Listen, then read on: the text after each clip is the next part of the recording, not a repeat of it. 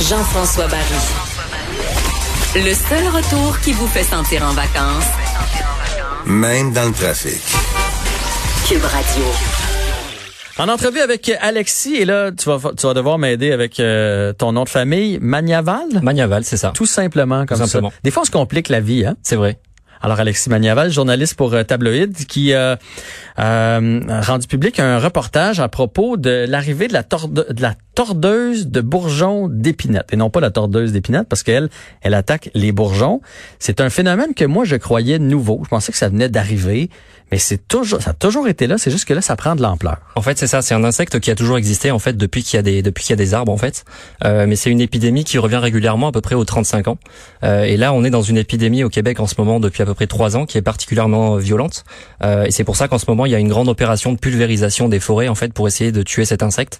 Et juste pour donner une idée un petit peu de l'ampleur qu'a pris euh, sur les dix dernières années cet insecte, euh, il y avait à peu près 700 000 hectares en 2010 qui étaient ravagés au Québec. Aujourd'hui, on est à 9,6 millions d'hectares. Donc ça, ça laisse quand même imaginer un petit peu le- l'ampleur de la chose. Et puis c'est surtout en fait dans certaines régions qui sont ciblées particulièrement, donc au Saguenay, en Côte-Nord, sur le Bassin-Laurent, euh, la Gaspésie. Euh, C'est sur cette, euh, c'est sur ces régions-là justement que l'opération de pulvérisation a lieu en ce moment. Oui, c'est ça, parce que là, on arrose présentement pour essayer de, de, de l'enrayer le, le, le mieux possible. C'est pas mal la seule solution. C'est ça. En fait, c'est la solution à court terme, on va dire. Euh, donc, c'est la SOPFIM qui a lancé ça, la Société de protection euh, des forêts contre les insectes euh, et les maladies. Euh, il pulvérise un insecticide biologique en fait qui s'appelle le BTK, qui agit sur le système digestif en fait des, des tordeuses, euh, qui va permettre de les faire disparaître euh, très rapidement. Après, les solutions qu'on a à plus long terme, évidemment, c'est, on en parlera peut-être plus plus tard tout à l'heure dans, dans l'entrevue, mais c'est de varier les plantations en fait, de mettre des feuillus aussi dans les plantations de conifères, puisque cet, insecte-là, il s'attaque au sapin baumier euh, surtout. On l'appelle tordeuse des bourgeons de l'épinette, mais en fait c'est pas tellement l'épinette, c'est plus le sapin qui est visé. Euh, et donc varier les plantations et mettre plus de feuillus, c'est quelque chose qui permettrait, selon les scientifiques, de limiter l'impact de cette chose-là.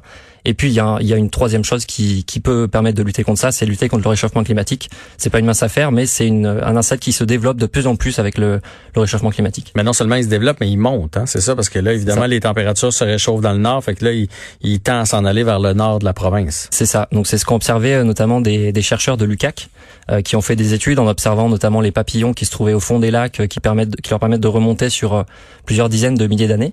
Euh, et ce qu'ils ont observé, c'est qu'effectivement, avec le réchauffement, on s'attend à ce que la limite nord euh, aille de plus en plus au nord en fait, et qu'on ait de plus en plus de, de, de forêts ravagées, puisque c'est un insecte qui est ce qu'on appelle thermophile, c'est-à-dire qui réagit à la chaleur. Euh, il se, il se développe. euh, la larve en fait sort quand la, la chaleur revient, Mhm. un peu en même temps que les bourgeons au final. Et donc c'est aussi ce décalage-là qui préoccupe les, les, les scientifiques et qui leur fait dire que à terme l'épinette notamment serait plus vulnérable. C'est qu'actuellement il y a un petit décalage entre le moment où l'épinette commence à fleurir et, où la larve se développe. Et avec le réchauffement, ce décalage-là pourrait euh, se, se rapprocher. Ce qui fait que les bourgeons, en fait, tout jeunes, seraient d'autant plus vulnérables euh, à cet insecte-là. Et c'est tout petit, hein. Vous irez voir le reportage sur Tabloïd, là, c'est, je m'attendais à voir une espèce de grosse affaire qui mange des épinettes. C'est, c'est une petite chenille de rien, là. C'est, C'est une petite chenille, mais qui est, qui, qui est visible, euh, qui est visible à l'œil nu hein, quand même, Ouais. euh, et qui se remarque même quand on se balade en forêt, puisqu'elle peut nous tomber dessus. Euh, alors, dans- vous verrez dans le reportage sur Tabloïd, il y a une scientifique qui nous explique que euh, les, les, ces insectes-là mangent tout le temps, donc ils ont beaucoup de déjections qui tombent Ouais. sur nous. Donc des fois, on a l'impression qu'il pleut en forêt, et au final, non, c'est juste, euh, c'est juste cet insecte-là. Donc il, est- il est très visible partout. en C'est fait. pas l'insecte, en fait, qui tombe. C'est les, les, les excréments. qui Exactement. tombent Et qui donnent l'impression qu'il y a une petite pluie sur, euh, sur les feuilles. Dans le reportage, j'ai compris que ça avait un impact sur la nature, qu'il fallait y- faire attention, mais je sentais pas l'urgence tant que ça. Je sentais surtout l'urgence financière. Alors en fait oui c'est ça, c'est assez complexe parce que l'opération de pulvérisation qui se passe en ce moment, euh, selon certaines études, c'est pas trop grave si on passe une année par exemple, c'est ce qui a failli se passer euh, à cause de la Covid. En fait, l'opération a, a failli être annulée. Euh, c'est pas tant grave si on passe une année comme ça, mais il faut pas non plus laisser le- le- le- l'épidémie trop se développer. Euh, et, et donc c'est pour ça qu'il y a une grande opération qui a lieu euh, qui a lieu en ce moment.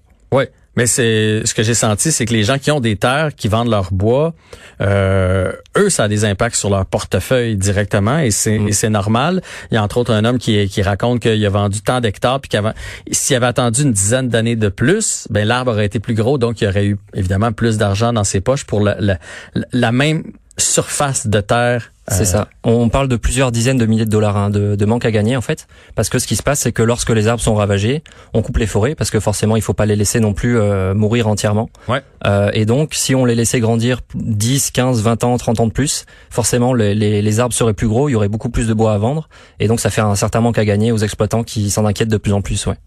Très intéressant ce reportage sur euh, Tabloïd avec Alexis Magnaval. Un grand merci de t'être déplacé. Est-ce qu'on pourrait peut-être se quitter pour aller à la pause avec euh, un extrait de ce, de ce reportage qu'on, pour vous donner envie, évidemment, d'aller le voir? Un grand merci, Alexis. Merci à toi. Cette année, j'ai eu une prescription de coupe à blanc dans un morceau, comme je te dis, qui est affecté par la tordeuse depuis 2007. Fait qu'on a coupé deux hectares ça m'a donné 200 mètres cubes.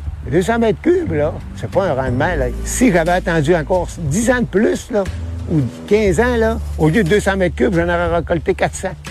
Bon, puis je le vends 55 pièces du mètre cube, fais le calcul.